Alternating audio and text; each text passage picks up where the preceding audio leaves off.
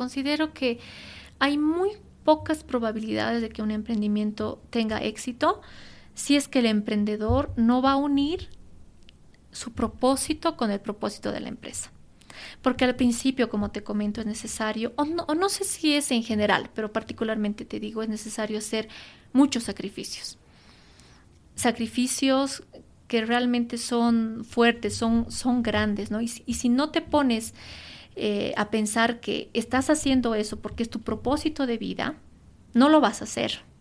Tienes que estar convencida de que es porque estás cumpliendo una misión mucho más grande que simplemente ganar dinero.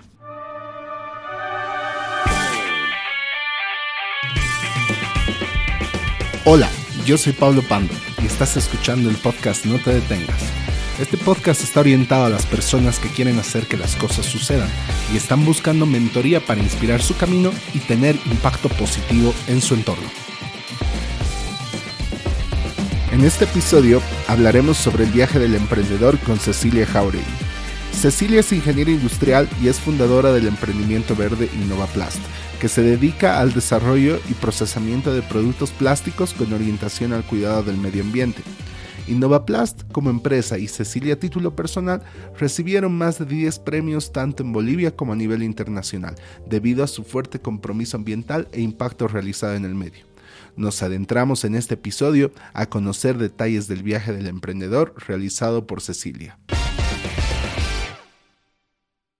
Antes de iniciar el episodio, debo hacer un llamado a otros emprendedores verdes por parte de InnovaPlast y un par de aclaraciones. La misión de InnovaPlast incluye el ayudar a otros emprendedores que van a iniciar un emprendimiento verde y conglomerar a los ya existentes. Si eres emprendedor y tienes un emprendimiento verde o quieres comenzar alguno y necesitas asesoría, no dudes en contactarte con InnovaPlast a los siguientes correos electrónicos ventas.innovaplast.bo.gmail.com, cjauregui.innovaplast.org o a la página web innovaplast.org en el sector de contactos. De igual manera, si no lo escuchaste bien, los datos se encontrarán escritos en la descripción del episodio. Respecto a las aclaraciones, en el episodio se mencionan los nombres de las ciudades del Alto y Viacha. Para tener una referencia, la ciudad del Alto limita con la ciudad de La Paz y la ciudad de Viacha con la ciudad del Alto. Entre La Paz y Viacha existen aproximadamente 36 kilómetros de distancia. Cotacota es uno de los barrios de la ciudad de La Paz. Todas estas ciudades se encuentran en el país de Bolivia. Bienvenida Cecilia al podcast No te detengas. En este episodio estaremos hablando sobre el viaje del emprendedor. Quisiera que tú te presentes, nos digas quién es Cecilia Jauregui. Bueno, yo tengo 31 años de edad, soy paseña de nacimiento, ingeniera industrial de profesión, tengo una especialidad en sistemas de gestión de calidad y paralelamente a mi carrera te cuento que he decidido también estudiar filosofía oriental y occidental en una escuela de espiritualidad llamada Hastinapura. La espiritualidad y la religión han sido siempre temas de mi interés. De hecho, cuando salí del colegio tenía la firme idea de estudiar filosofía como carrera en la escuela, en la Universidad Mayor de San Andrés, pero lamentablemente pienso que mm, esta carrera en nuestro país no es muy bien pagada. Es por eso que decido entrar a ingeniería industrial, que era mi segunda opción para estudiar. Eh, posteriormente a graduarme, como ingeniera, como cualquier profesional junior egresado, decido comenzar a buscar un nuevo trabajo con muchas ilusiones y ganas de poder aplicar todo lo aprendido. Vengo de una familia conservadora, de una familia luchadora, perseverante, con padres que han conseguido todo en la vida a base de esfuerzo, de sacrificio, de trabajo, con valores arraigados, con valores fuertes y creo que eso es algo que también me caracteriza a mí. Soy una persona con principios que no se pueden negociar, con ideas fuertes y definitivamente soy una persona que si en algún momento no voy a llegar a encajar en algunos estereotipos de la sociedad, no me hago ningún problema de seguir con mi propia filosofía de vida. Buenísimo. La siguiente pregunta es, ¿cómo llegaste a emprender? ¿Por qué tus productos están relacionados con el medio ambiente? Te comento que una vez eh, egresada, la, egresada de la Universidad de la Escuela Militar de Ingeniería, consigo trabajo en una empresa dedicada a la comercialización de alimentos en la ciudad de La Paz. Recuerdo que me habían contratado como jefe de control de calidad, que precisamente es el área que me gusta y me apasiona dentro de mi carrera. Lamentablemente tenía como jefe a una persona que inspiraba más miedo que respeto. Era una persona que le gustaba tener el control de absolutamente todo, fuera de lo normal, fuera de, ser una forma sana de controlar a los empleados que trabajamos para él. Recuerdo que esos días para mí en el trabajo eran una tortura. Miraba constantemente el reloj con la intención de que por fin eh, podría decirme que ya había acabado la jornada laboral. Me sentía realmente una esclava laboral. Eh, de paso, y por mala suerte tenía que trabajar y cumplir mi horario laboral los sábados también. Sentía que nada de lo que estaba haciendo le podía agradar a mi jefe, que era todo incorrecto, era todo insuficiente. No sentía ni tampoco tenía ninguna motivación por ningún lado. Eso ha hecho que me llegue a cuestionar muchas cosas dentro de mí. Cosas personales, como por ejemplo si realmente había elegido bien mi carrera, si era una buena profesional, si realmente me gustaba el área de calidad, si era buena en lo que hacía considero que el trato que tenía con mi jefe y el ambiente laboral habían llegado a afectar en una parte mi autoestima. No sentía que mi trabajo era valorado ni reconocido. Cuando pregunto a mis amigos de la universidad cómo les estaba yendo en, los trabajos, ellos me responden cosas similares. Si no estaban con un ambiente laboral un poco complicado, un poco tenso, estaban trabajando muy duro. Y pienso que ese es el famoso derecho de piso que uno tiene que pagar durante la primera etapa del trabajo, donde literalmente te ganas a base de sacrificio y aguante tu puesto.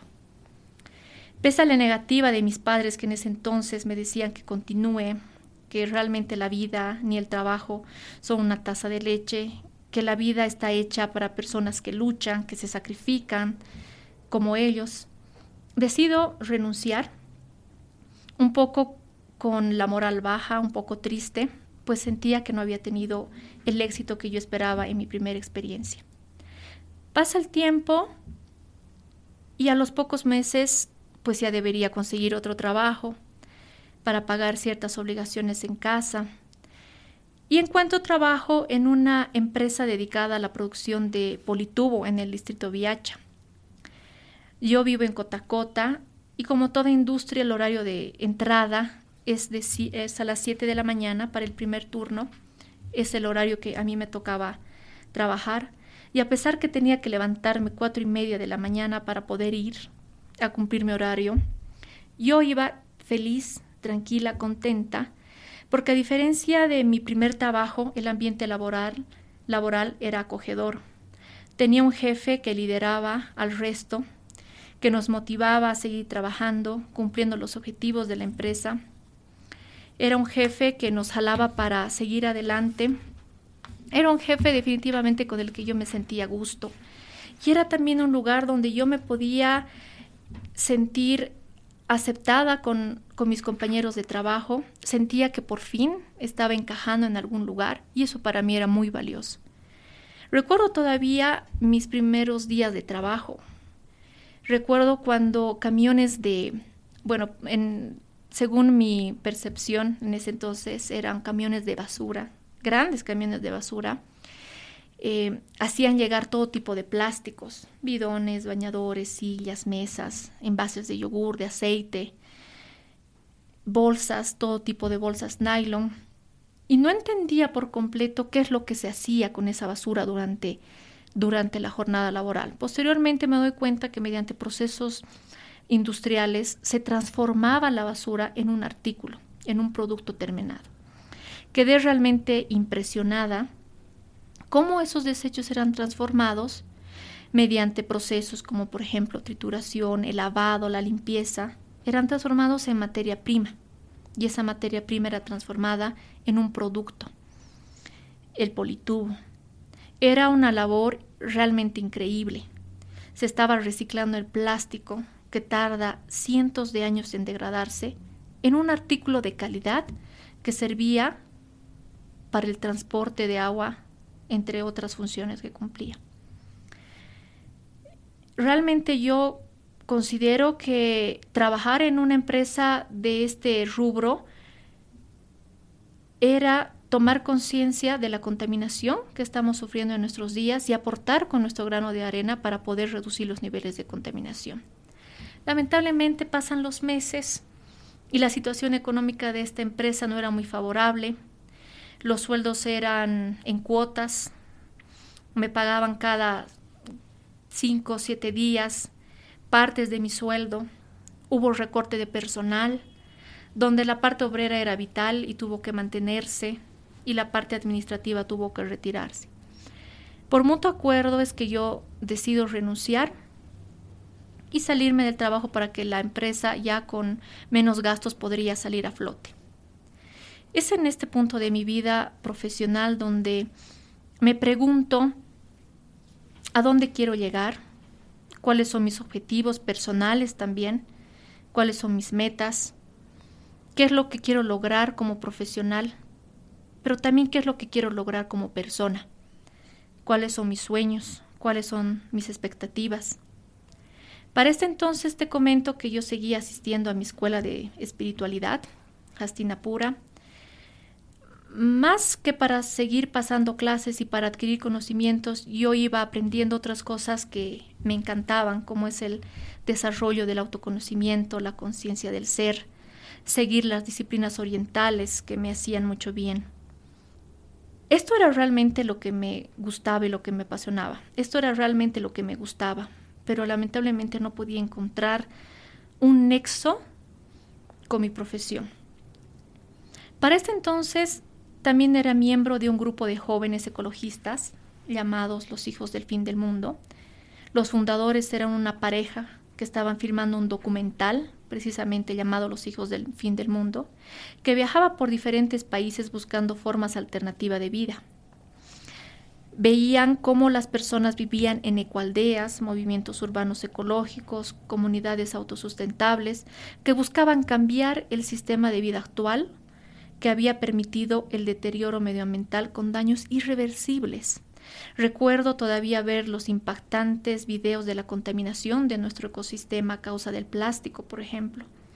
Daños que estaban causando a nuestro planeta, a nuestra madre tierra. Los índices exorbitantes de generación y uso de plástico y cómo esto tenía consecuencia e impacto negativo sobre nosotros mismos. Es en este punto donde tomando realmente conciencia, me doy cuenta que una forma de vivir la espiritualidad, que era lo que me apasionaba y que estaba aprendiendo y desarrollando en mi escuela, era ser conscientes con la naturaleza y con nuestra madre tierra. Solo siendo conscientes de nuestra dimensión espiritual considero que podemos sabernos parte de un todo, porque recuerdo que en mi escuela, en la filosofía vedanta, en la filosofía oriental, nos decían que todos somos uno y todos pertenecemos al todo. Es ahí donde nace una actitud de admiración y respeto y ya no de dominación y explotación para nuestra madre tierra. Posteriormente, ya convencidísima con esta idea y habiendo también conocido la forma de llevar adelante una tarea que ayudaría a reducir los niveles de contaminación de nuestra madre tierra, de acuerdo a mi segunda experiencia de trabajo, decido dar el salto y comenzar a emprender. No con este conocimiento, ya con esta orientación, porque había tenido experiencia, conocía de procesos industriales, conocía, eh, había aprendido en cuanto cómo manejar a la gente, cómo hacer gestión en una empresa, sabía del mercado, sabía cuánto tenía que comprar, cómo tenía que vender, cómo eran los procesos. Decido dar el salto y tener mi propia empresa. Buenísimo. Hace 15 o 10 años, ¿tú pensabas que iba a ser como es ahora o qué tenías planificado? Bueno, hace 15 años más o menos yo tenía 15 años y estaba con la firme idea de estudiar filosofía. Yo me imaginaba o yo me imaginaría eh, estar estudiando o ejerciendo mi profesión, quizá como docente, como profesora en algún colegio o quizá con algo relacionado con el tema de la espiritualidad, porque como te he comentado, la religión y los temas espirituales y trascendentales ha sido algo que siempre me ha gustado, ¿no? Y algo que aquí tal vez debería recalcar es que eh, hace unos siete años quizá, yo he decidido eh, seguir a Jesús, pese a que he estado con, mucho, con mucha influencia de la filosofía oriental y he estado en prácticas religiones orientales también, he decidido seguir a Jesús porque finalmente todos tenemos que tener un guía, un deva que nos, que nos pueda guiar hacia el camino de, de la luz. Yo elegí a Jesús, al cristianismo propiamente dicho, pero eh, dentro de esto elijo como maestro, como mentor a San Francisco de Asís, precisamente por la entrega que él tenía para cumplir los mandamientos de Jesús, esa entrega, esa pasión que él tenía en, en hacer sus actividades diarias, con los preceptos que había aprendido de Jesús e, era lo que me había marcado, pero posteriormente yo lo elijo como, como maestro, decido ser también franciscana, te comento, eh, presento mi carta para poder postular a los franciscanos en la iglesia de San Francisco y me aceptan, aceptan que pueda pertenecer a la orden seglar, pero eh, recuerdo que el maestro mayor, por así decirlo, se acerca y me explica un poco, ¿no? Algo que yo ya conocía. Los franciscanos se caracterizan por ser una orden bastante disciplinada, bastante mm, fundamentalista en lo que piensa. Tenía que cumplir con algunos votos como la castidad, la pobreza, la simpleza, ¿no? Y me explica él que en esta época es muy difícil cumplir eso, ¿no? Por la coyuntura en la que vivimos. Decido no entrar a la, orden franciscana, pero sí llevar en mi corazón a San Francisco como un guía, como un guía espiritual. Eh, posteriormente, después de que ya comencé con el emprendimiento, caigo en cuenta que San Francisco es el santo de la ecología y el santo de los animales. Y me siento completamente identificada con sus preceptos, completamente identificada con la pasión y la devoción que él tenía por cuidar a la naturaleza, que era precisamente la casa que nos había dejado Dios para poder habitar. Buenísimo. ¿Cuál es el camino que tú has, ido recorriendo y tú, digamos, cómo ves la futura proyección del emprendedurismo en Bolivia? Mira, te cuento que cuando comencé a emprender, yo tenía muy clara la idea. Inicialmente, el dinero y las posibilidades solamente me darían para producir materia prima a partir de plástico. Esta materia prima sería vendida para la producción de tubería, pero posteriormente de acuerdo al análisis del mercado, yo podría sacar un producto terminado. Considero que el emprendedor al momento de emprender tiene que tener claro qué es lo que va a hacer, tiene que estar muy limitado, tiene que estar muy objetivo la, la misión, la tarea que va a llevar a cabo, pero sería excelente todavía que esa misión podría estar alineada con su propósito y con su objetivo de vida. Por ejemplo, en mi caso, en mi caso, nosotros produciríamos materia prima. Esto pertenecía netamente a mi profesión, pero tenía un propósito, que era contribuir al cuidado de la naturaleza y de la madre tierra. Esto ya iba como parte de mi filosofía y mis principios de vida. Con esta motivación y con esta seguridad que uno tiene al emprender es cuando puede dar el siguiente paso. Yo en ese entonces me sentía muy dichosa, muy bendecida de poder hacer algo, de poder aplicar mi carrera, de poder aplicar todo lo que yo había aprendido en los cinco años en la universidad en algo que va a contribuir a un objetivo que tenía de vida. Considero que todo el primer requisito para todo emprendedor, después de tener la convicción, saber el propósito de tu emprendimiento, tener claro cuál es el propósito de tu vida y poder alinearlo, tener la motivación necesaria, es tener dinero. En mi caso, yo no tenía ahorros, tampoco contaba con aportes a las AFPs, ni tampoco tenía cómo demostrar que podía cancelar las cuotas bancarias en caso de que me haría algún préstamo bancario. También tomando en cuenta que mi, el emprendimiento que estaba, a llevar, que, estaba a que estaba a punto de llevar a cabo no es un emprendimiento cualquiera, es un emprendimiento industrial que definitivamente requiere infraestructura, requiere espacio, porque el plástico es más volumen que peso, requiere maquinaria, requiere equipos industriales para poder transformar mediante procesos la materia prima, requiere gente, requiere profesional operativo, obreros que se encarguen de, de procesar el producto terminado, además de la larga lista de requisitos legales que te piden poder iniciar tu, para poder iniciar tu emprendimiento. La mala noticia es que, como te comento, yo no contaba con, con algún ahorro. Tuve que recurrir a mis padres, eh, que en primera instancia era la única salida que yo tenía para poder llevar a cabo los objetivos que tenía trazados. Em, ha sido un poco conflictivo poder convencer a mis papás, porque como te cuento, ellos son personas bastante conservadoras que piensan que el camino que tiene que seguir una persona es quizás ser el mejor estudiante en el colegio, el mejor estudiante en la universidad, para poder ser un buen empleado con sueldo excelente, ¿no? Y esto te permite tener un buen nivel de vida para cubrir tus necesidades y algunos de tus gustos. Pero yo me encontraba tan convencida con mi idea de negocio, yo la tenía tan clara, que no ha sido muy difícil también convencer a mis papás. Convencer a mis papás de que me den el terreno que ellos tenían disponible en, el Alto, en la ciudad de Sencata, en, en la zona de Sencata, y también que puedan ser mis garantes para mis primeros préstamos bancarios. Te cuento que mi primer préstamo bancario ha sido con una tasa de interés del 20%, que es una tasa bastante elevada, eh, debido a que no podía demostrar que el emprendimiento que iba a llevar a cabo era, era industrial o de transformación.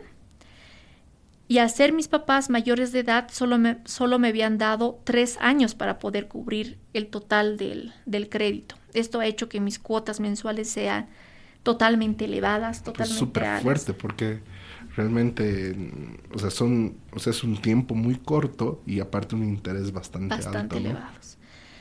Y aunque parezca terrible, realmente yo no encontraba otra solución para encontrar dinero. No veía otra salida. Tenía que hacerlo. ¿Te la jugaste? Me la jugué porque, como te digo, yo, yo la tenía clara. Yo sabía qué era lo que tenía que hacer, para, para qué y por qué. Todo estaba planificado en, en mi cabeza. Ya con el financiamiento me he comprado la primera maquinaria, que era una trituradora de nylon. Y se une a trabajar conmigo mi tío.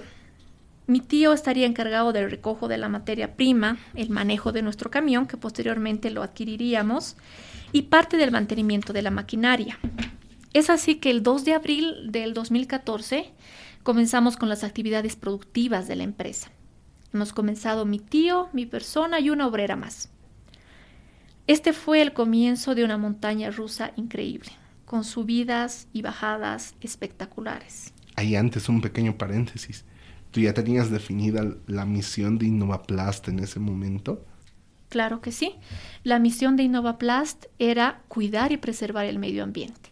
Con esta misión yo no solamente estaba cumpliendo con lo que íbamos a hacer en la empresa, sino que era mi objetivo y la misión de vida que yo tenía para desarrollar antes, ¿no? mi espiritualidad. Totalmente alineado a tus objetivos personales. Totalmente. Como te digo, yo pensé que tenía todo claro en la cabeza.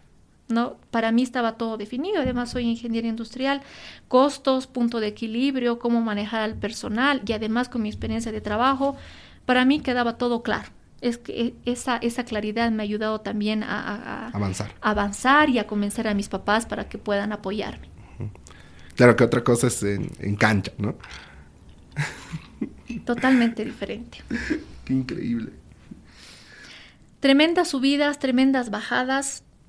No pensé que era así, no pensé, no, no lo tenía planificado. Ha sido una incertidumbre, yo pienso que el pan de todos los días del emprendedor es la incertidumbre. No sabes lo que va a pasar mañana. Wow. Es una sorpresa. Innovaplast, ¿cuáles fueron sus primeros productos? O sea, me decías de que tú ya la tenías clara que tenías que hacer materia prima. Pero de ahí, ¿cómo fuiste evolucionando? ¿Qué, qué fue lo que vino después? Como te comento, comenzamos el 2014. Lamentablemente el 2014 ha llovido todo el año, o gran parte del año. ¿Y eso eh, incidía mucho en el tema de la producción o algo? Totalmente. A ver, coméntanos un poquito más. Esto ha provocado que el mercado no requiere el politubo. El politubo es mayormente comprado para riego. Las industrias dejaron de producir politubo, por tanto dejaron de requerir mi materia prima. Esto ha hecho que para poder mantenerme en el mercado yo pueda bajar mis precios. Lamentablemente no he tomado en cuenta que, las, los proveedores, que es un tema muy importante a tomar en el reciclado de plástico, no es tanto el cliente a quien vas a ofrecer el plástico reciclado, es de dónde vas a conseguir los proveedores. Si bien yo ya conocía a, algunos proveedores y tenía ya contacto con ellos, ellos ya tenían contratos establecidos con el cliente. Ha sido bien difícil poder entrar a ese círculo. Y una estrategia que tomé en ese entonces era subir el precio. ¿no? Es decir, si, si mi proveedor le estaba dando a una empresa cuatro bolivianos el, el kilo del nylon, yo le voy a pagar 4.20 para poder ganar materia prima y poder procesar y poder cumplir mi, mi punto de equilibrio con, con, mayor rapidez.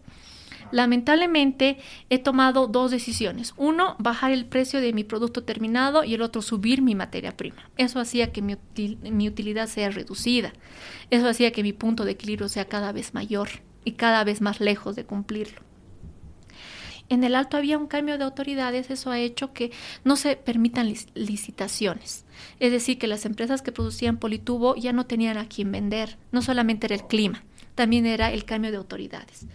Eso ha hecho que la industria del politubo se quede en ese tiempo paralizada. Eh, y por otra parte, el precio del petróleo había bajado. ¿Eso qué significaba? Era un escenario dramático. Todo estaba planificado en mi cabeza, solamente en mi cabeza. Pero cuando he querido poner en práctica todo lo que estaba en mi, cabeza, en mi cabeza, el escenario era totalmente diferente a lo que yo había planificado. Y muy adverso. Totalmente adverso. El petróleo había bajado, eso hacía que la materia prima virgen también baje, eso hacía que mis clientes prefieran comprar materia virgen y no reciclado. ¿Por qué? porque ellos tenían factura, porque estaban trabajando con un producto de excelente calidad. El reciclado finalmente es basura, son desechos que se procesan que no tienen una, una, calidad tan garantizada como la materia prima virgen. Eh, el escenario se ha pintado terrible, la verdad no me he esperado que iba a comenzar con tantas adversidades. Todo se ha pintado mal al principio, no tenía ventas para cubrir mis costos fijos, no podía llegar a mi punto de equilibrio, no podía cancelar los créditos en el banco, que era lo que me tenía más afligida, porque te comenté que mis papás eran los garantes, así que cuando no cumplía una cuota bancaria, lo primero que hacía el banco era, llamar a mis papás. Mucha qué presión. Y mis papás, más que molestos conmigo, se sentían tristes, preocupados porque me veían esforzarme, me veían trabajar y aún así no podía cumplir con mis obligaciones.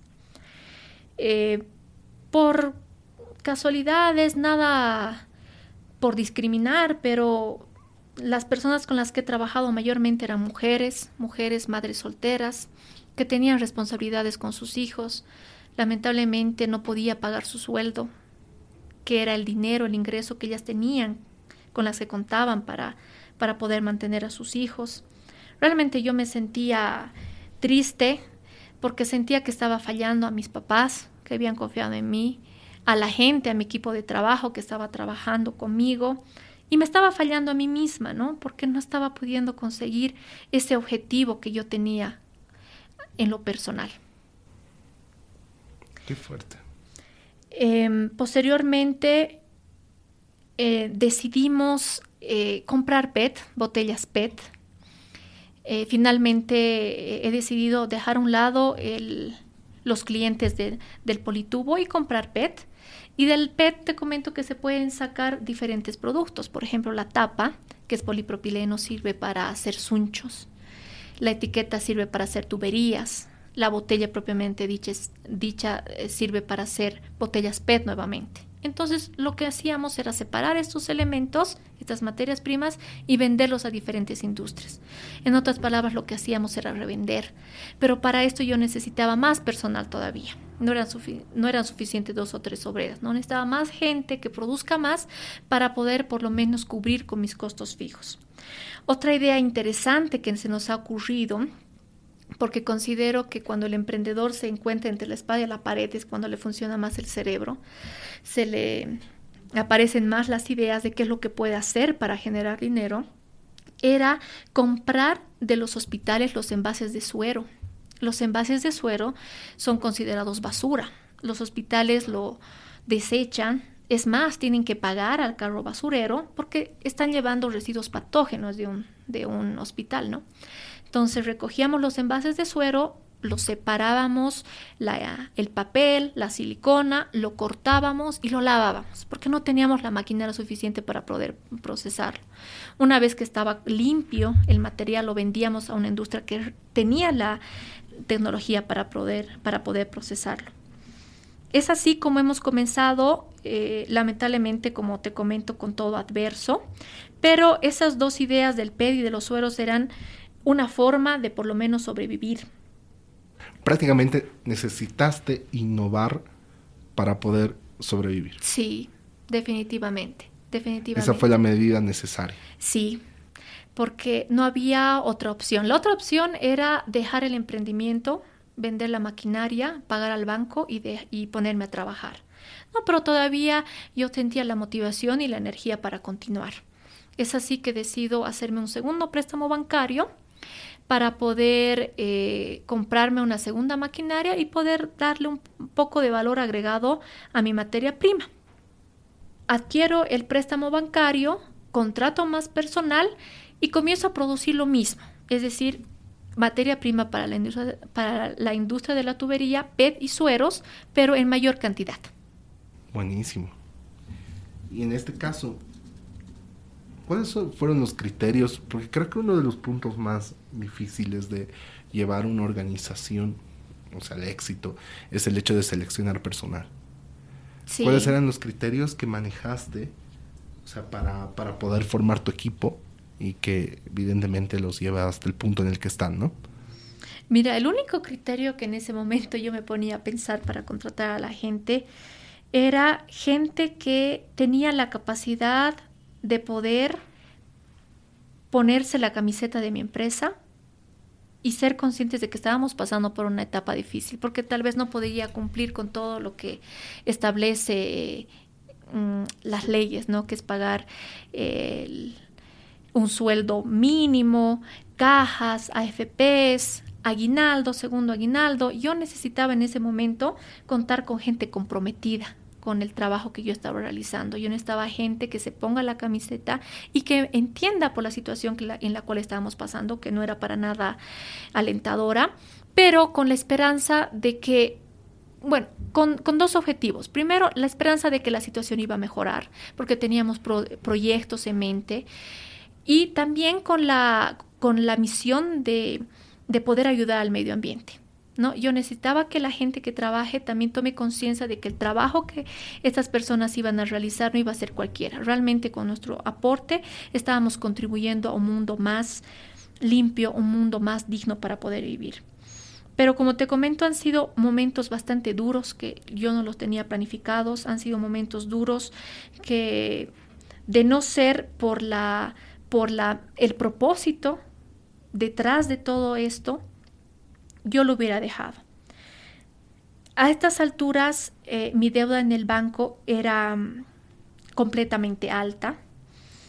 En algún momento he pensado en renunciar, he pensado en trabajar, pero tomé conciencia que mi cuota bancaria era muy elevada como para pagar con mi sueldo nada más en su totalidad y decidí trabajar decidí continuar sacrificándome porque en, a esta altura realmente estaba sacrificando muchas cosas, sobre todo personales, para seguir adelante. Considero que ha sido una decisión tomada eh, de acuerdo a lo que te comentaba, ¿no? Que estaba realmente ligada a la misión y el objetivo de vida que tenía. Eso era lo que te mantenía viva. Eso era lo que me mantenía viva. Ese era el motor que yo, que yo tenía, esa era la energía. ¿No? E, eso era lo que quedaba, porque definitivamente hay algunas personas que piensan que van a emprender para ganar dinero, pero es exactamente lo contrario que ocurre, o a mí me ha ocurrido en los primeros años. No, no estaba ganando dinero, todo lo contrario, estaba perdiendo dinero, me estaba endeudando cada vez más. Em, creo que tener bien claro mi, mi propósito, como te comento, ha sido una de las cosas que me ha permitido sobresalir. Podemos ahí entender, digamos, que tenemos una etapa a lo que muchos le llaman el Valle de la Muerte. ¿Quieres decir que el truco o, el, o más importante que debe tener un emprendedor en la cabeza para superar esa etapa es el hecho de cuál es su misión, cuál es su objetivo personal y que éste esté alineado a las actividades que él mismo hace. Considero que hay muy pocas probabilidades de que un emprendimiento tenga éxito si es que el emprendedor no va a unir su propósito con el propósito de la empresa. Porque al principio, como te comento, es necesario, o no, o sé si es en general, pero particularmente te digo, es necesario hacer muchos sacrificios. Sacrificios que realmente son fuertes, son, son grandes, ¿no? Y, y si no te pones eh, a pensar que estás haciendo eso porque es tu propósito de vida, no lo vas a hacer. Tienes que estar convencida de que es porque estás cumpliendo una misión mucho más grande que simplemente ganar dinero. Tiene que haber algo que te sostenga mucho más profundo, que conlleve todo tu ser, ¿no? Tu, tu propósito como persona. En este caso, digamos, tú contabas bueno, no contaban con inversionistas o algo así, prácticamente la inversión era propia, ¿no? ¿Cómo, digamos, uno definía su sueldo o cómo, prácticamente creo que no lo tenías, por lo que me das a entender? ¿O cómo, haces eso? ¿O cómo...? Porque creo que también es uno de los motivos, por ejemplo, a mí me tocó en alguna oportunidad tratar de armar una consultora y creo que el hecho de esa desesperación de no generar ingresos y que la gente no tenga un dinero seguro al final del mes, como evidentemente se lo hace trabajando, eh, genera problemas, ¿no? Bueno, en este caso eras tú sola, pero creo que eso no era lo más importante. Pero, ¿cómo tú estás viendo ese tema para poderle dar sustentabilidad a, tus, a tu día a día, ¿no? Porque prácticamente de lo que ganas también, o sea, uno se viste, uno tal vez, eh, no sé, come, paga servicios en casa y esas cosas, ¿no? Mira, en ese entonces, bueno, yo tengo que agradecer que eh, soy soltera, no tengo hijos, no tengo responsabilidades, no tengo que dar una cuota o, tener cierta cantidad de dinero a fin de mes para poder mantener a nadie. Esa, eso es algo positivo, ¿no? En ese entonces, eh, te estoy hablando todavía en el 2017, que, nos encontramos en esta crisis, han sido tres años de crisis. No, no es poco tiempo. Pienso que otras... Un valle de la muerte de tres años. Sí, en realidad el valle, eh, el valle de la muerte en mi caso han sido cuatro años. El año pasado recién he podido superar, ¿no? Pero el, 2000, el 2017 yo todavía seguía con la idea de poder cumplir mi sueño antes de que pensar en mí misma de, tener un sueldo. Recién el 2014, como te voy a comentar después, es cuando desarrollo la idea de las bolsas oxobiodegradables y ya salgo del Valle de la Muerte, llego a mi punto de equilibrio y ya tengo para pagarme un sueldo. Obviamente no es el sueldo que yo espero, no es el sueldo que quiero, pero por lo menos me da para, para vivir, para mis necesidades básicas. Si entendemos que el sueldo no simplemente es dinero, ¿te puedes considerar bien pagada? Totalmente. Yo me considero una persona totalmente bien pagada, porque realmente veo que el impacto de InnovaPlast en el medio ambiente es fuerte. Nosotros no solamente estamos contribuyendo a, reducir los niveles de contaminación a causa del plástico, como bien lo dice la misión de mi empresa, sino que estamos generando trabajo trabajo para las personas que trabajan directamente conmigo, el personal administrativo, los obreros, sino también las personas, los cientos de personas, las miles de familias en Bolivia que generan dinero, sustento económico para sus familias, acopiando, recuperando y reciclando el plástico. ¿No? Por, ese, por ese lado yo considero que InnovaPlus está dando trabajo y, y me siento completamente bien pagada. Claro, es un trabajo indirecto, ¿no? Son los proveedores que tienes. No sé, y estás moviendo una industria. Te comento que se estima que alrededor de 20.000 familias alrededor de todo Bolivia eh, son 20.000 familias en Bolivia que trabajan y que se mantienen con el acopio y el reciclaje de plástico. Entonces es un montón de, fuentes laborales indirectas que se tiene con el, con el tema del reciclado. No solamente de plástico, ¿no? hay diferentes materiales que se pueden reciclar. En el caso de tu equipo, ¿tenías definido igual el tema de salarios en un mínimo nacional o, cómo negociabas ese tema? Sí, para mis obreras sí estaba establecido el salario mínimo, pero sí tenía personas a destajo que les pagaba por, por kilo producido, ¿no? Pero por lo menos un 60-70% de mi personal siempre ha, recibido un sueldo, un sueldo básico. El personal a destajo que viene a trabajar feriados o fines de semana, sí recibe un sueldo de acuerdo a lo que produce. Buenísimo. ¿Tuviste tal vez en, esta época la necesidad de tener algún mentor o alguien que pueda darte ideas cómo poder salir más rápido de esta zona o cómo fuiste cómo fue ese camino de descubrimiento no para poder eh, salir desenfangarte de eso porque es bastante complicado sí realmente yo me sentí en un momento, realmente como su nombre lo dice, yo estaba en el Valle de la Muerte. Creo que estaba durmiendo al lado del fracaso día y noche, pero no era muy consciente, sí. Porque no estaba generando lo suficiente ni siquiera para cumplir con mi punto de equilibrio. No estaba pagando sueldos a tiempo, no estaba pagando créditos bancarios a tiempo. Eso hacía que mi categoría en el banco cada vez sea peor. Eh, no estaba generando un sueldo para mí misma. Estaba, eh, como su nombre lo dice, en el Valle de la Muerte, pero creo que mi, entusiasmo, la pasión por la que yo he, seguido era mucho más grande que eso, ¿no? Creo que mi motivación ha sido mucho más grande que eso. Em, para, ya para el 2015, finales del 2015, te comento que pienso en alguna solución para salir de eso, porque siempre hay una solución. Considero que al, emprendedor que quiere continuar y que está convencido de que su idea va a salir a flote, se le aparece algo. Yo creo que Dios nunca te deja, siempre te sostiene de alguna manera. Y ha sido mi caso. Para el 2015 se me ha ocurrido, eh, hemos pensado con todo mi equipo de trabajo en adquirir una nueva maquinaria. Esta maquinaria iba a servir para producir materia prima igual, pero con mayor valor agregado. Podríamos venderlo a un mayor precio, tendríamos mayor utilidad, ya no íbamos a trabajar con un tipo de mercado solamente, sino íbamos a incursionar al tema de las bolsas.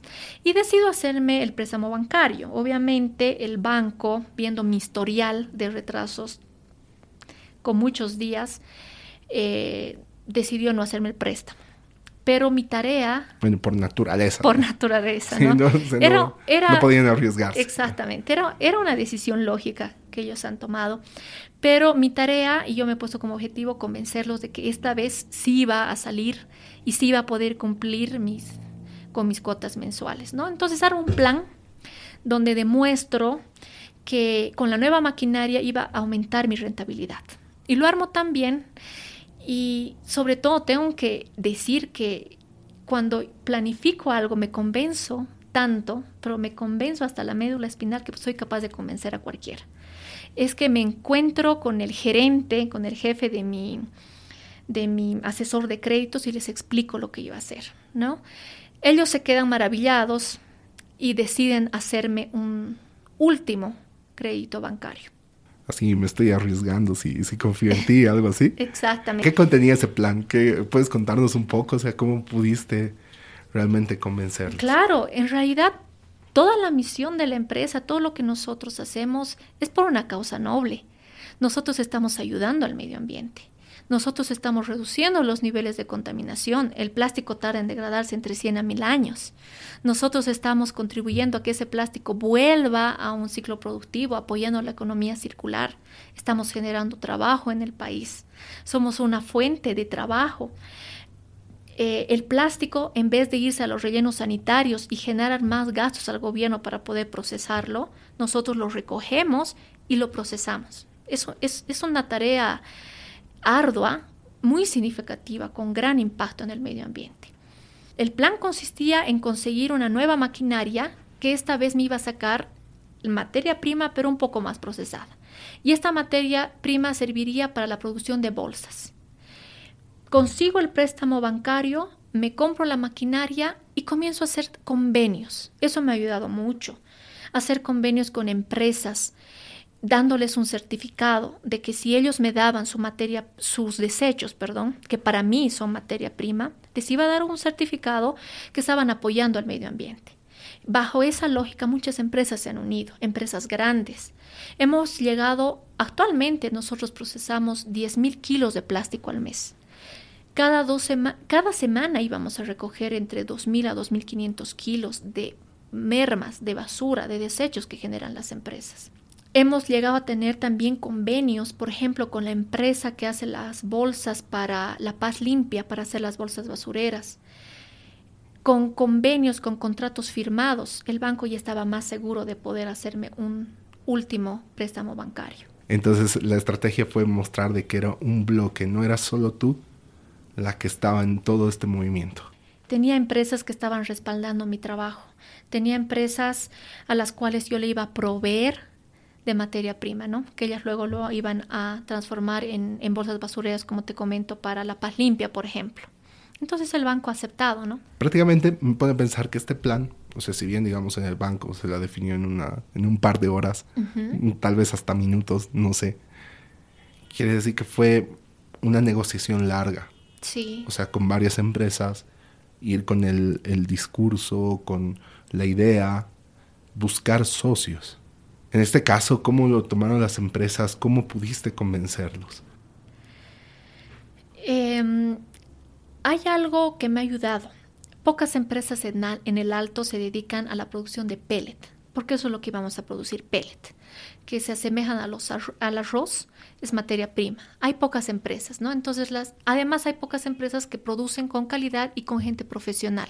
Entonces, yo tenía una ventaja competitiva respecto a mi competencia. Era personal, gente profesional que iba a producir un tipo de pellet que serviría para hacer bolsas tenía ventaja competitiva respecto a mi competencia y como te digo, tampoco había tanta competencia. Y tecnológica también. Tecnológica, exactamente, porque la maquinaria, y te comento que toda mi máquina ha sido importada. Eso sí, he tenido mucha conciencia, mucha...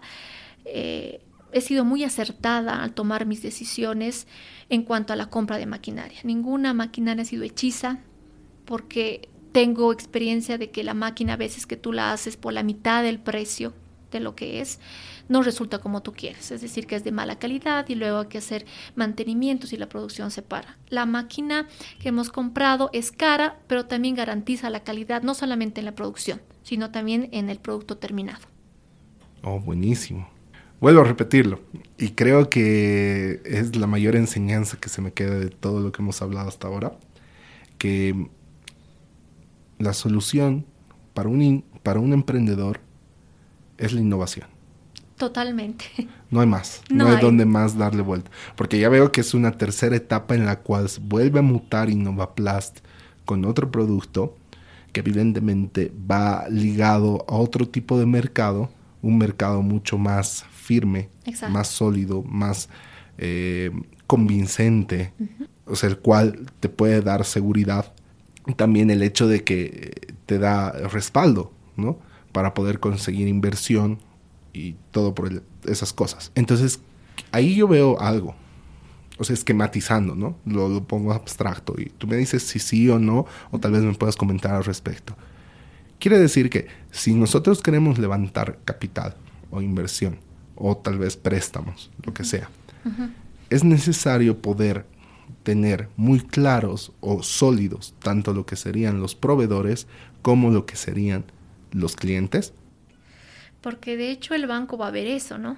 Que esté, que esté asegurada tu cuota mensual. Y la única forma es de demostrar a quién le voy a vender y a quién le voy a comprar y en cuánto. ¿no? Es para que ellos tengan control de todo lo que vas a hacer. Consejo básico, regla básica para cualquier emprendedor. Anotado. Buenísimo. Ahora, para llegar a todo esto, creo que te lo pregunté antes, no me acuerdo, ya se me fue la verdad. Eh, ¿Tú necesitaste tal vez de algún mentor?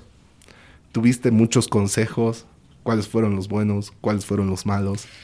Y mira, esta pregunta queda como anillo al dedo porque para esta época, ya estamos hablando del 2017, eh, estábamos ya con 10 obreros trabajando a destajo y a tiempo completo, con sueldos básicos y, salarios a destajo, y era un monto bastante elevado. No podía pagar 10 obreros es mucho. Lamentablemente, en el rubro del reciclaje de plástico se necesita mucha gente, no para que procese tanto la materia prima, sino para que prepare la materia prima, porque nosotros estamos trabajando con basura, estamos trabajando con desechos. Necesitábamos personas que eh, hagan la clasificación del nylon por colores, la limpieza del plástico, que no es poca tarea, y necesitamos muchas, muchas personas, ¿no? En ese entonces eh, yo me contacté con un ingeniero que me dice, eh, sería bueno que, que tú comiences a automatizar tus procesos que ya no requieras tanto mano de obra. Porque justo ese año igual había que pagar doble aguinaldo, ¿no? Finales de año iba a tener que pagar a 10 empleados doble aguinaldo. Iba a ser muy fuerte para mí. Y también sería bueno que vayas consiguiendo, no importa si tienes que pagar un poco más, pero materia prima ya preparada. ¿no? Era este ingeniero que me ha ayudado mucho, es un ingeniero químico que me ha ayudado desde que he emprendido hasta, hasta ahora. Eh, ¿Te puedes saber su nombre? Sí, claro que sí. Es el ingeniero Edwin Arce, que trabaja en el Instituto de Polímeros, precisamente en la Universidad Mayor de San Andrés. Es el encargado de laboratorio un gran socio tecnológico. Él es una persona que siempre me ha apoyado. Y eh, en ese entonces te cuento que yo estaba convencida de que el emprendedor se tiene que automotivar. Porque a un empleado lo puede motivar su jefe o le puede motivar el sueldo, pero para un emprendedor es bien diferente. No hay nadie más arriba. No hay nadie más arriba no hay nadie que te va a controlar si estás haciendo bien, si estás haciendo mal o si estás cumpliendo los tiempos que has dicho, no hay nadie que te va a dar ánimos tampoco, ¿no? Entonces, en ese momento yo he comenzado a ver plataformas muy interesantes de Jurin Klarich, por ejemplo, de Yoko Kenji, de Juan Diego Gómez. Y me puse como meta levantarme todos los días, cuatro y media de la mañana, para escuchar sus charlas. Empezaste a consumir contenido. Era lo que necesitaba, era una inyección de energía necesitaba algo que me siga motivando para seguir alcanzando mis sueños, mis objetivos. En ese entonces yo ya me sentía motivada, eh, tenía la información que requería saber para continuar mi día y decido dar charlas para emprendedores. También justamente me habían llamado para... Perdón que te haga un paréntesis. Sí, sí, sí. ¿Cuál fue la pieza de contenido de las personas que nos comentaste que más te marcó? O el mensaje, tal vez una frase. Hay una frase, si no me estoy equivocando, que es de Juan Diego Gómez, no, de Juren Kleich, perdón, que él dice que negociemos con nuestros miedos. Yo de naturaleza soy una persona un poco miedosa, aunque no parezca soy una persona tímida, siempre me ha gustado mantener un bajo perfil, te comento. Y también te comento que, por ejemplo, en el colegio eh, era de las, de las alumnas que, aparte que no le gustaba comentar ni resaltar en la clase, me costaba mucho adaptarme en el colegio, en el kinder. Recuerdo que mi mamá tenía que quedarse por lo menos una semana conmigo para poder adaptarme, para, para poder hacerme entender que yo debería quedarme en el kinder y luego en el colegio. Eh, Juren, Klarich me, ha enseñado a que es eh, lo, mejor, lo mejor que puedes hacer es negociar con tus miedos y transformar esos miedos en una motivación. ¿Y cómo yo lo he traducido a mi vida? ¿Me da miedo fracasar? Sí. ¿Me da miedo fallar a mis padres, con la gente que trabajo? Sí, definitivamente. Pero me da más miedo estar trabajando para otra persona. Me da muchísimo más miedo encajar en un lugar por obligación y no por lo que yo quiero hacer. Me da más miedo estar trabajando en un lugar donde no me siento cómoda que estar luchando por mis sueños. Creo que ese es un mensaje que me ha quedado claro, ¿no? Es poner en una balanza que te da más miedo. Y definitivamente para mí estaba claro. ¿Y ha habido un consejo malo o algo, que te haya llegado y has dicho, no, pucha, ¿por qué he hecho esto así? Sí, sí, sí. Eh, y creo que aquí tengo que comentarte un poco una anécdota eh, recuerdo un día, justamente a principios de mes, cuando tenía que pagar sueldos, cuando tenía que pagar la luz, cuando tenía que pagar a mis proveedores. Llego a la empresa y habían dos o tres proveedores esperándoles para que yo les pague. Pero ese día yo tenía planificado poder pagar, poder cumplir con un pedido, tener el dinero y pagar tranquilo, sin, sin problema. Pero llego y mi máquina estaba apagada y mi máquina tarda en calentarse entre dos a tres horas más o menos. Eso significaba que más o menos iba a arrancar al mediodía. Eh, yo muy molesta, enojada con el personal, pregunto por qué, por qué no se había arrancado. La máquina más o menos eh, enciende cinco y media de la mañana para que nosotros a las ocho, ocho y media podamos eh, comenzar a producir.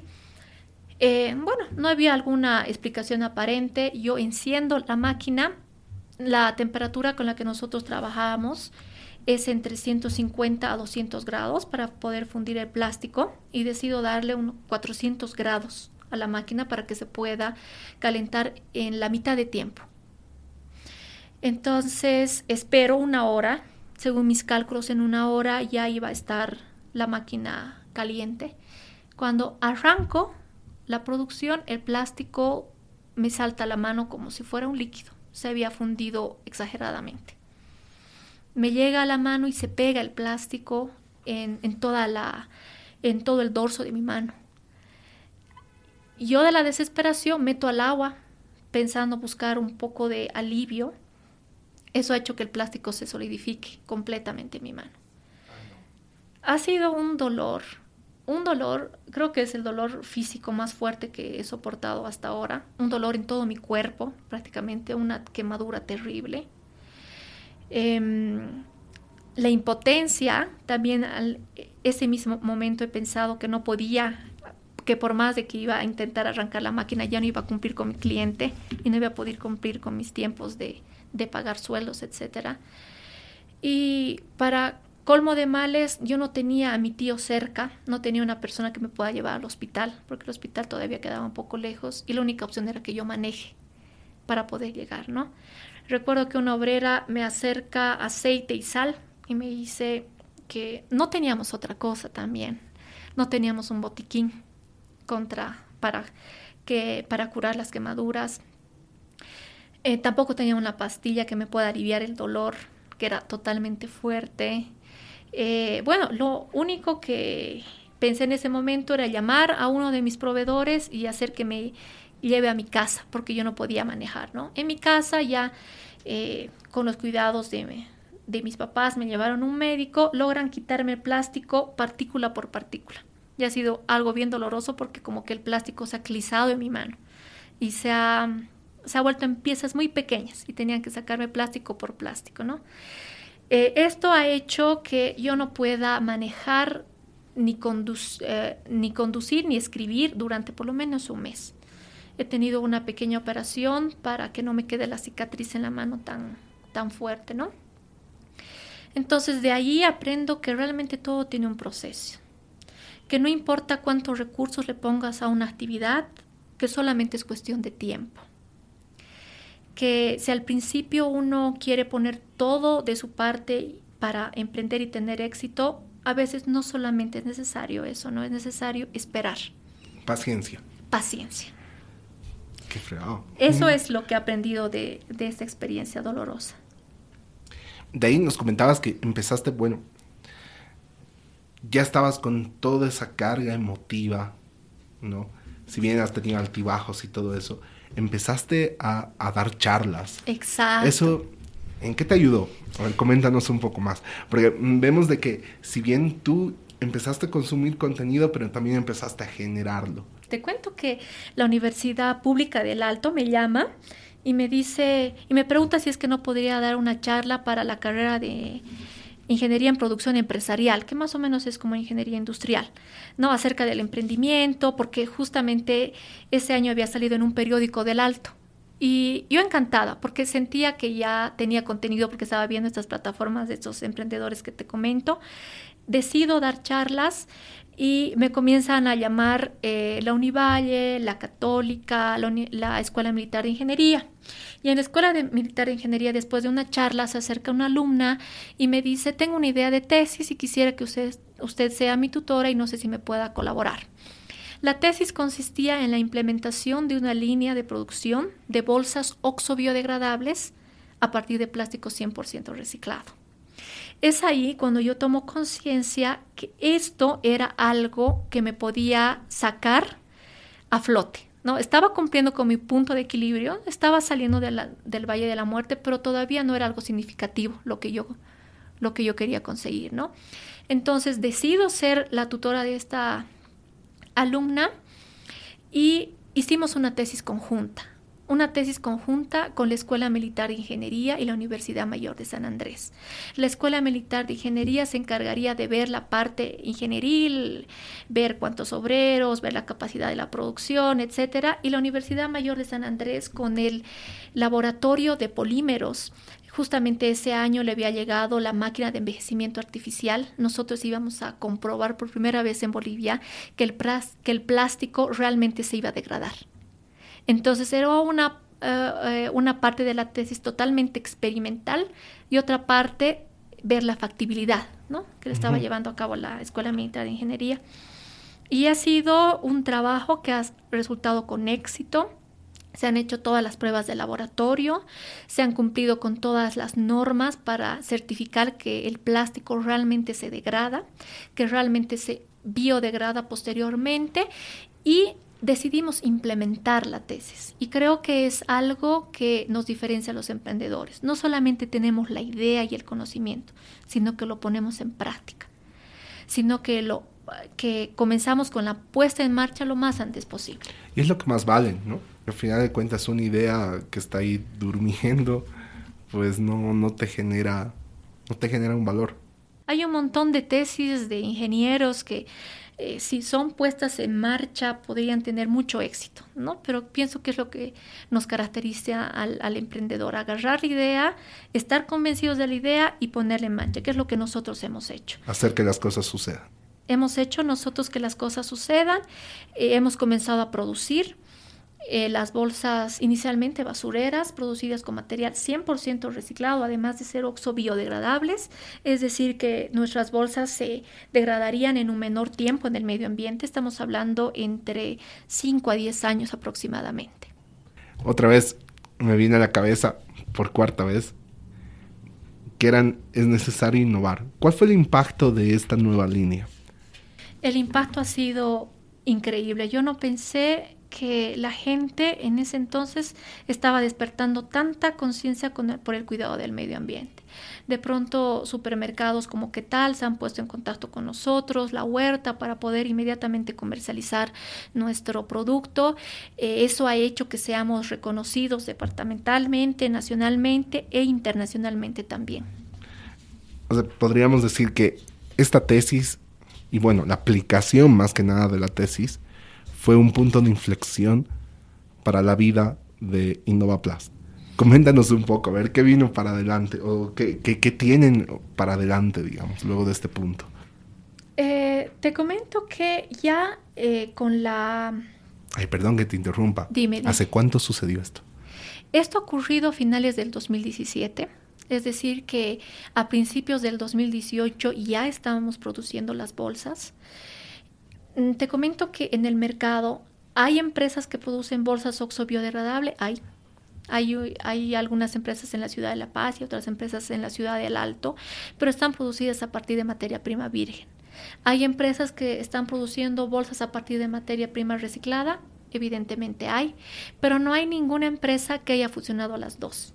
Y creo que InnovaPlus ha dado, no es que está descubriendo la pólvora, es que está uniendo dos cosas que ya existen, pero que han sido también certificadas y demostradas, ¿no? En este caso por la OMSA. Ahí me da a entender, claro, evidentemente no hay una, o sea, diferenciar, ¿no? De lo que sería un descubrimiento, hacer ciencia, a lo que sería innovar, o sea, innovar, aplicar, hacer que las cosas sucedan, Exacto. ¿no? Y evidentemente lograr un impacto, ¿no? Que está muy ligado a lo que hace una empresa, tener una estrategia, una visión e impactar en un entorno social, ¿no? Había estas, estas empresas, como te comento, ya existen. Lo que nosotros hemos hecho eh, es unir estas dos ideas para hacer un producto más amigable al medio ambiente, con doble impacto medioambiental. Bolsas que estarían producidas 100% con, con, plástico reciclado, además ser oxobiodegradables, ¿no? Era algo nuevo, era una innovación que, como te comento, ha sido reconocida. No, qué increíble. Me, me hace recuerdo esto a un... Bueno, la estrategia del Océano Azul. Hay una herramienta en la cual definen eh, que para innovar solo tienes cuatro tipos de acciones. Una es crear, la otra es eliminar, la otra es aumentar y la otra es disminuir.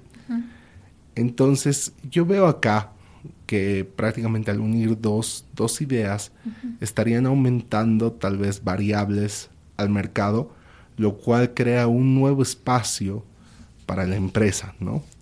Así es. Esta generación de valor, ¿cómo se la logró comunicar? ¿Cómo llega a la gente? ¿Cómo fue recibido? ¿Cuál influyó, supongo, mucho los reconocimientos que han ido teniendo? ¿Nos podrías comentar un poquito sobre eso? ¿Cómo, ¿Cómo fue ese viaje? Que ya creo que es mucho más agradable a tener todas las deudas. O sea, porque ya estamos pasando de un punto de salir del Valle de la Muerte, que se lo salió pucha, con sangre, sudor y mucha pena, pero de ahí después ya empieza a tornarse un poquito más, eh, más llevadero, incluso de que ya puedes lograr una innovación con mucho mayor impacto.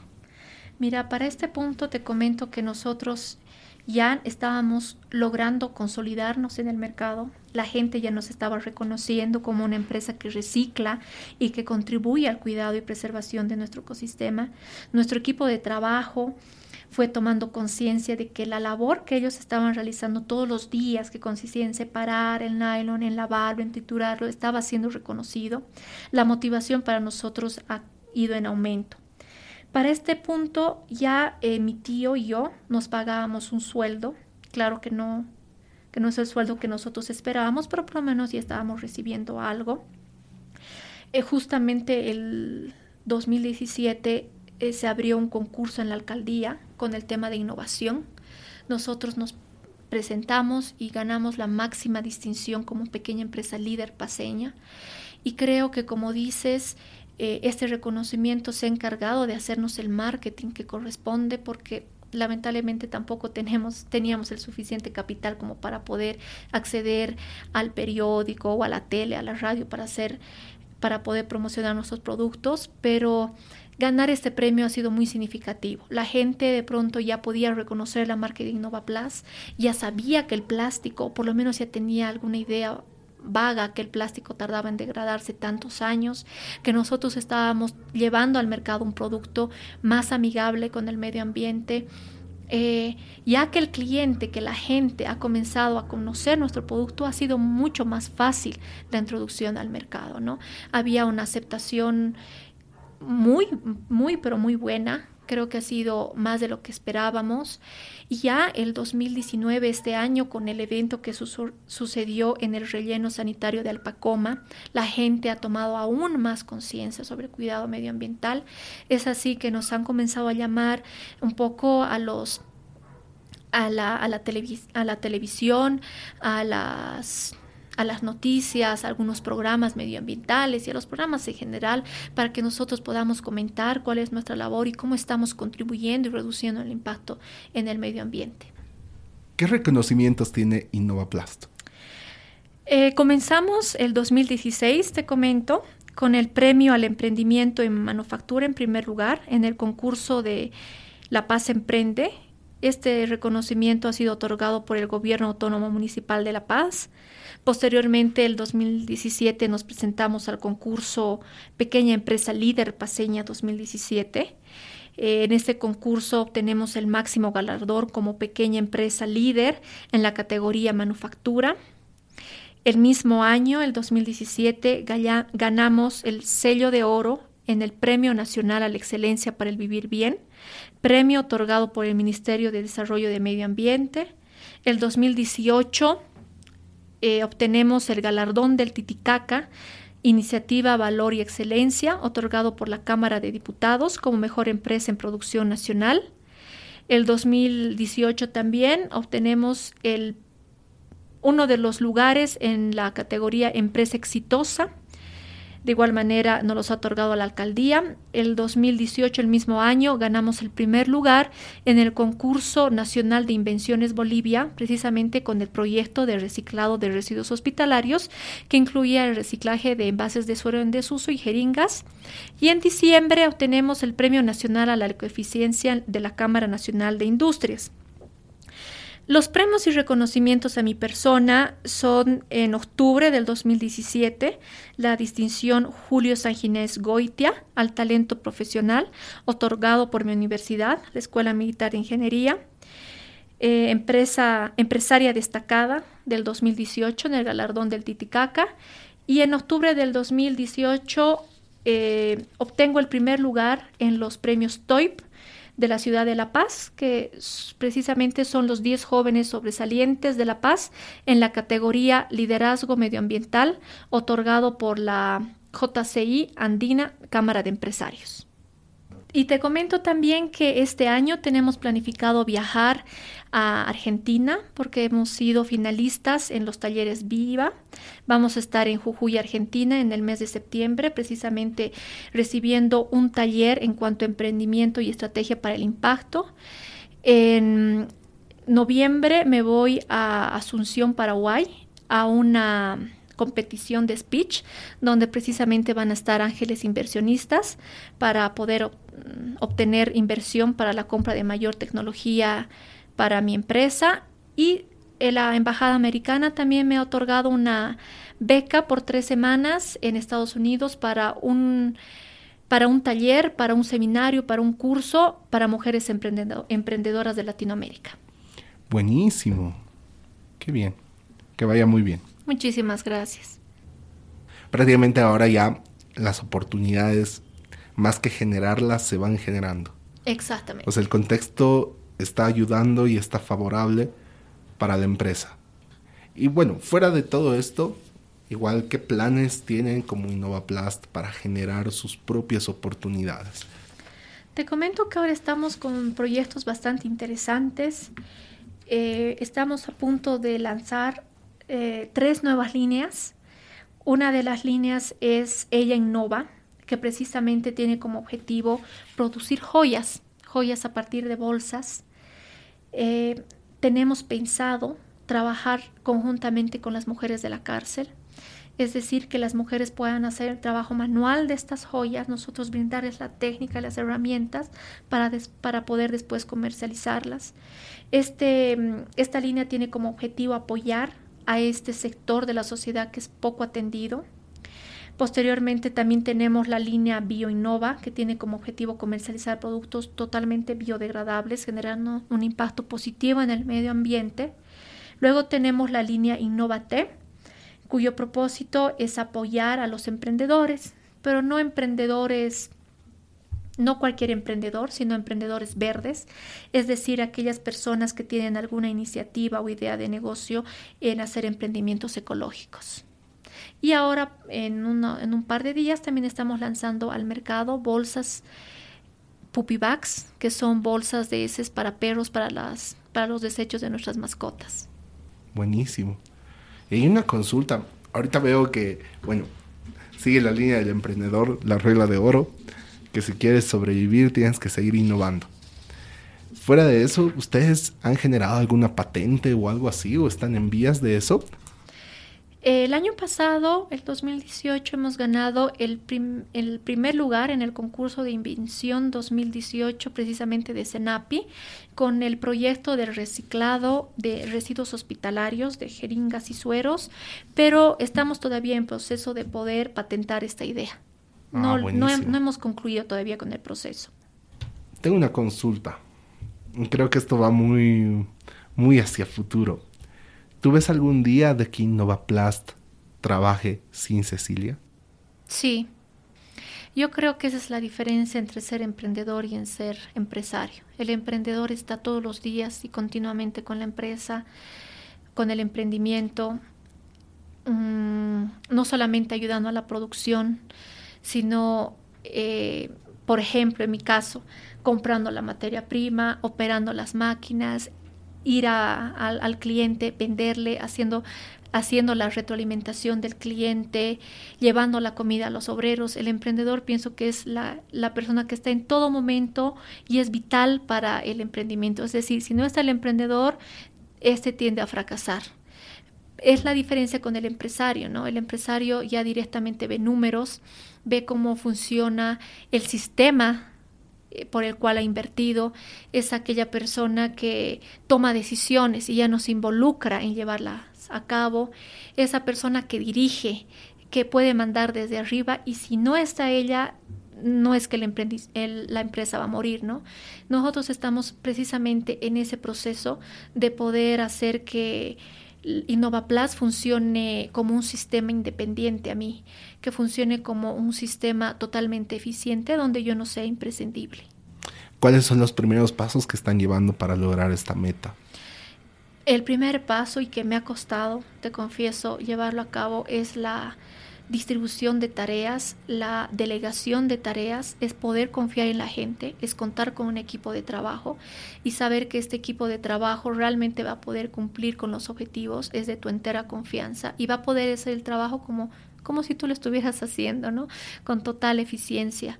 Pienso que la delegación de las funciones, de los roles, de las tareas, es, es, vital, ¿no? Y estamos precisamente con eso. Hemos ampliado nuestro equipo administrativo, ahora tengo una encargada de ventas, una encargada de finanzas, estamos con pasantes en el área de innovación, de marketing, entonces estoy comenzando a, a delegar y a confiar en la gente. Darle estructura. Exactamente.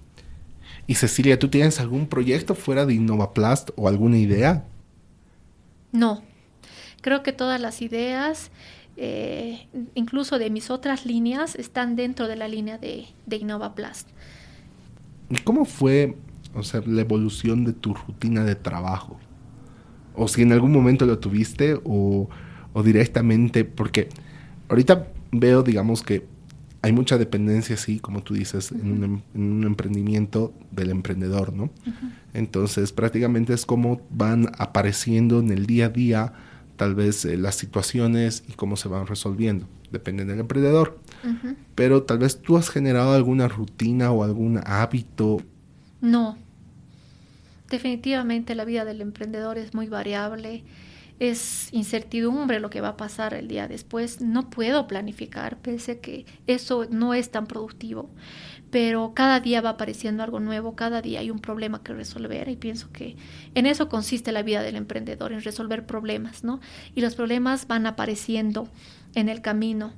Eh, lo único que tengo claro y que hago todos los días es levantarme y escuchar alguna charla motivadora que me va a poder dar la energía que necesito durante mi día y me va a poder inyectar la energía y la pasión que yo necesito para seguir luchando para alcanzar mis objetivos. Pero después no tengo una estructura. De repente se me presenta ir al mecánico o resolver el problema de una máquina o, o ver el tema de una, alguna empleada que no ha ido a trabajar y poder reemplazarla o ir a visita con un cliente, ¿no? Es algo que estoy en proceso de estructurar. Eso es lo que sí quiero llegar a hacer, tener una rutina establecida, planificada. Eh, precisamente eh, ahora me encuentro en ese proceso, ¿no? Pero por ahora mm, todavía no. Perfecto. Una consulta que está muy ligada a lo que sería la situación actual en Bolivia de las empresas enfocadas al cuidado del medio ambiente existen muchas más con este compromiso. ¿Conoces algunas? ¿Hay tal vez iniciativas que vayan a la conformación de sociedades o tal vez hasta cámaras o cosas por el estilo? Mira, en cuanto al sector del reciclaje, sí sé que hay alguna asociación de recicladores en La Paz, pero no pertenezco a ninguna. Eh, lo que pasa es que mm, la situación del reciclador en Bolivia es muy complicada porque ellos tienen que estar procesando y comprando materia prima, por ejemplo, sin factura. Sin embargo, cuando yo vendo una bolsa que está producida a partir de desechos, me exigen factura.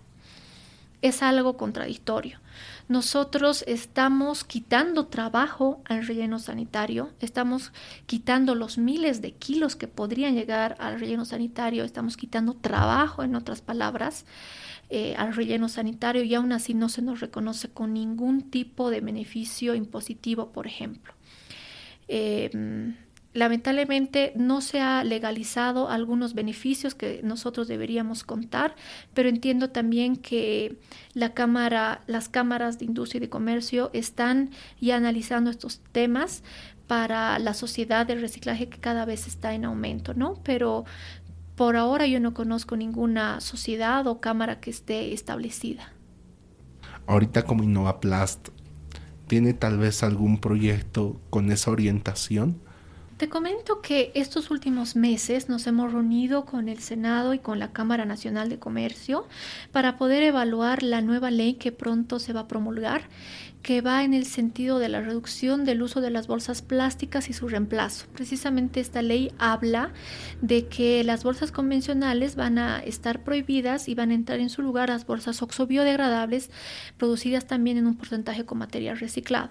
Y es curioso porque estas reuniones no ha habido muchas empresas de plástico que han participado eso me hace caer en cuenta que realmente no hay una asociación, ni tampoco estamos organizados, ni tampoco nos conocemos entre nosotros para por lo menos reunirnos y dar una opinión concreta. En las reuniones máximo hemos debido ser unas cinco o seis empresas, ¿no? Eso me da a entender que realmente o son informales la mayoría de las empresas o no hay una, como, una comunicación entre nosotros que nos permita poder asistir a este tipo de reuniones. Pero eh, uno de los objetivos de Innova Plus es poder asesorar a los emprendedores que van a iniciar un emprendimiento verde. Entonces nosotros tenemos la idea futuro de conglomerar a todos estos emprendedores que tienen nuestra misma misión, nuestro mismo objetivo de poder preservar y cuidar el medio ambiente. ¿Cuál es el consejo que le darías a cualquier emprendedor que está empezando y que sobre todo eh, va en esa línea ambiental, porque vemos que es algo muy complicado, ¿no? Realmente tienes un mundo en tu contra y, creo que es, es, muy importante saber de tu historia, de, de que tú puedes decirle a esta gente para que realmente se decidan de una vez hacerlo. Mira, el primer consejo y lo que a mí me ha ayudado como hasta ahora y como lo he comentado, es que realmente encuentren en la misión de su empresa un propósito de vida. Es necesario hacer grandes sacrificios al principio, tener mucha paciencia, perseverar y eso lo vas a lograr siempre y cuando la misión de tu empresa sea lo que tú quieres lograr en la vida. Es algo clave, es algo fundamental. Creo que los emprendimientos que están que nacen con el objetivo de simplemente ganar dinero fracasan y mueren pronto. Tiene que haber algo mucho más grande, un propósito mucho más grande que de ganar dinero. O tal vez consiguen el dinero y listo, y ahí ya queda. Exacto. Me acuerdo que tuve la oportunidad de participar en, una, en un conversatorio de la Cámara, Cámara Nacional de Comercio y la Cámara Nacional de Industrias. Cabalmente era de un seminario de Industria 4.0, ahora que me acuerdo, en la Universidad Católica Boliviana. En la misma indicaban de que la mayoría de los emprendimientos que se generaban en Bolivia eh, morían en no más de un año. Eh, de hecho, según algunas cifras, de cada cinco, de cinco bolivianos, 3,5, como cuatro eh, personas de cinco están llevando a cabo un emprendimiento en Bolivia, ¿no? Se podría concluir que el boliviano es emprendedor por naturaleza.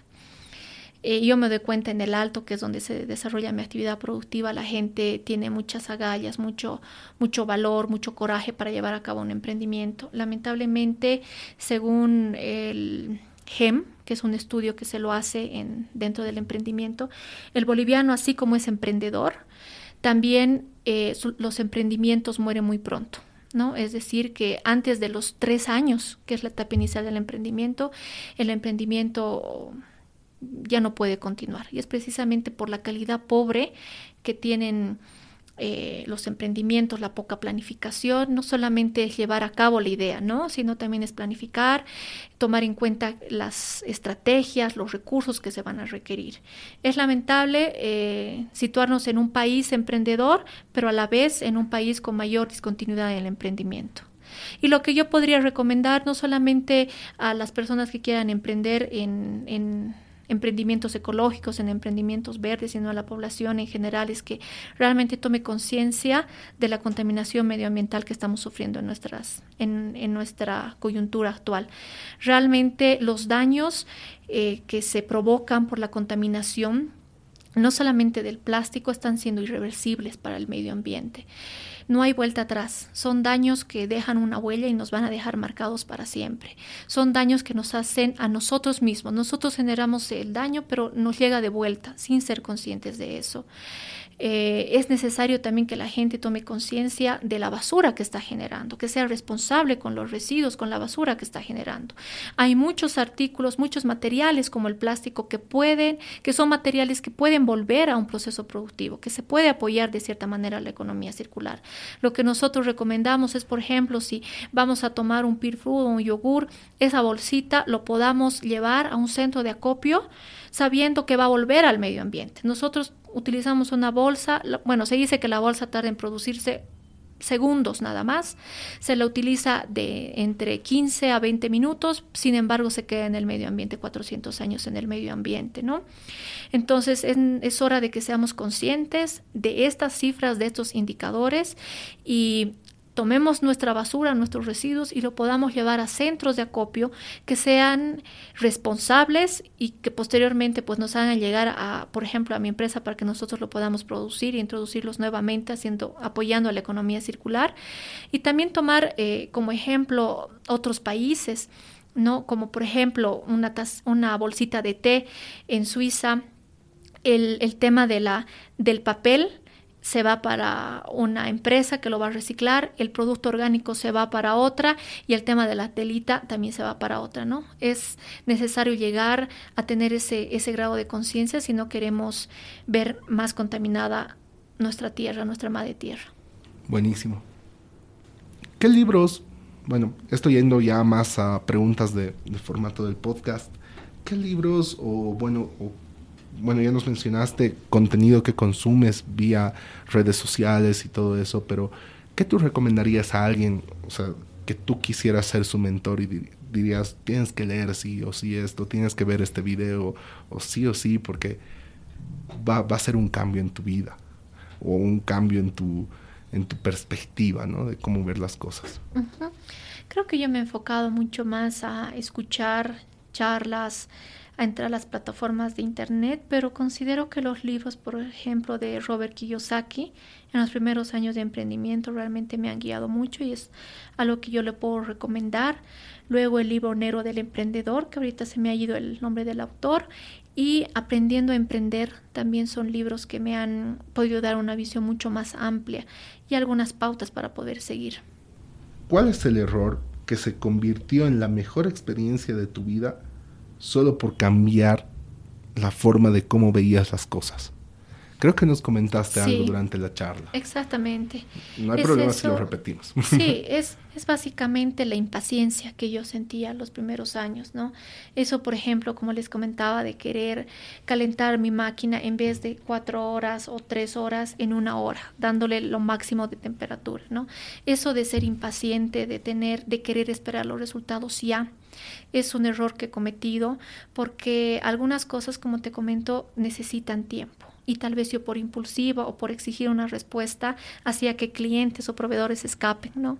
Considero que ahora soy una persona mucho más tranquila, con mucho más paciencia, que sé que todo, todo, pero absolutamente va a llegar, pero a su tiempo.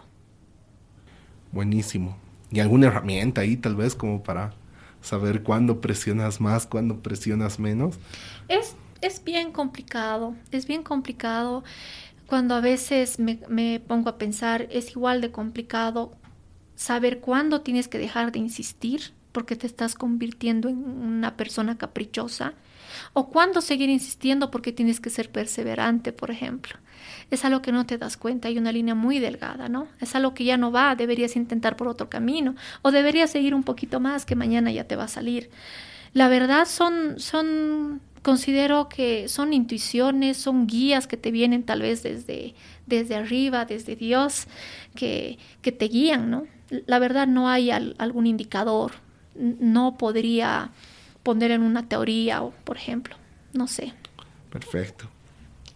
Si murieras el día de mañana, ¿cómo quisieras ser recordada? Me gustaría ser recordada como una persona que ha luchado por sus sueños, pero no solo que ha luchado y ha sido perseverante, sino que ha tenido éxito. Eh, me gustaría que reconozcan la labor que he ejercido para que la gente tome conciencia de la contaminación que estamos sufriendo actualmente. La contaminación con daños irreversibles en el medio, en nuestro medio ambiente, en nuestra madre tierra. Esa, ese impulso que he generado para crear una conciencia ecológica para poder vivir en un mundo más digno. Perfecto, buenísimo. Por último, si tuvieras que resumir este episodio en una frase, ¿cuál sería? Pienso que este episodio yo lo llamaría el viaje del emprendedor, porque pienso que emprender es como viajar a un lugar totalmente desconocido, donde lo más importante y lo que te va a guiar y lo que tienes que saber es, es tener o contar con un mapa. Este mapa consiste en saber por qué estás emprendiendo y para qué estás emprendiendo. Y reconozco que es necesario que para responderte estas preguntas tienes que primero responderte tú como persona para qué estás, cuál es tu propósito de vida y tratar de unir de alguna u otra manera este tu propósito personal con el propósito, con el propósito de tu vida.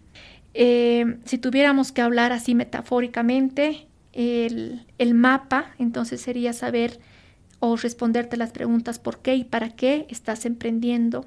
El motor de nuestro carrito que nos va a llevar a ese viaje es sin dudas la pasión del emprendedor, según el diccionario, pasión es el sentimiento vehemente capaz de perturbar, perturbar la razón y dominar el corazón. Es ese sentimiento que hace que por más de que te encuentres en el fracaso como yo me encontraba, es lo que te impulsa, lo que te motiva a seguir, a levantarte al día siguiente en busca de tus objetivos, en, en busca de tus sueños. Es esa energía que no se acaba, que no te hace sentir ni cansancio, ni hambre, para poder alcanzar tus sueños. La gasolina vendría a ser la motivación, que en el caso del emprendimiento se convierte, como lo decía, en automotivación, lo que no ocurre con un empleado. Es la fuerza, la capacidad de poder motivarse a uno mismo. El, y confiar. Pienso que es necesario confiar, confiar en la vida, confiar en Dios, en que realmente todo lo que te va a llegar por tu esfuerzo, por consecuencia de tu esfuerzo, te va a llegar en el tiempo indicado. Buenísimo. Paciencia de nuevo. Exactamente. bueno, muchas gracias por acompañarnos. Bueno, con esto terminaríamos el episodio de hoy. Muchísimas gracias a ti por la entrevista.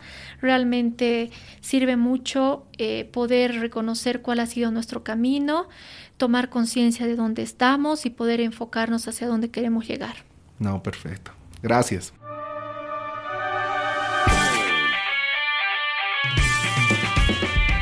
Muchas gracias por escuchar el capítulo hasta el final. Espero que el contenido haya sido de gran utilidad para ti. Si conoces a alguien que necesita inspiración, motivación para su camino, no dudes en compartir este contenido. Pueden encontrarnos en su plataforma favorita para escuchar podcasts, entre estas Spotify, Apple Podcasts, Google Podcasts o si son más clásicos pueden entrar a la página web notedetengaspodcast.com y descargar nuestros capítulos desde el reproductor web. En el sector de contactos de la misma página pueden darnos recomendaciones de personas a entrevistar, sugerencias y comentarios. Pueden interactuar con nuestras redes sociales, tanto en Facebook, Instagram y YouTube. Nos vemos en el siguiente episodio. Muchas gracias.